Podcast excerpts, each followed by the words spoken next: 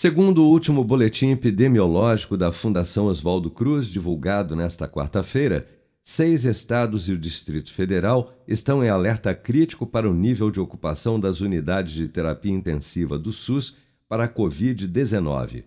De acordo com a Fiocruz, a situação mais crítica é do Distrito Federal, onde 98% dos leitos já estão ocupados após uma alta de 74% do número de internações na última semana.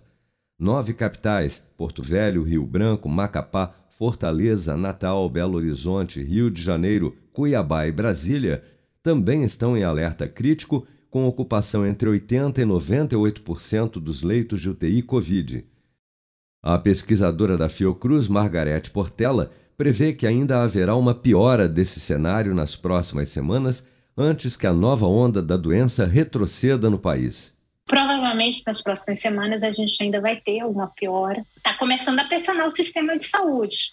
Né? E o ideal é que a gente não chegue no nível de pressão tal que outros atendimentos não possam mais ser feitos, que foi o que aconteceu é, nos momentos mais críticos. Aconteceu de forma dramática entre março e junho do ano passado. A Omicron, ela tem, ela está se espalhando e de certa forma as pessoas não estão, quer dizer, ah, é mais leve. Tudo. Sim, tem muita gente que está tendo formas muito leves por conta de que já estão vacinadas, mas existe o risco de casos graves.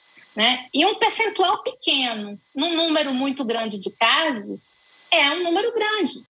O Brasil registrou mais um recorde diário de diagnósticos de Covid-19, com 228.954 novos casos em 24 horas, segundo dados do Ministério da Saúde divulgados nesta quinta-feira.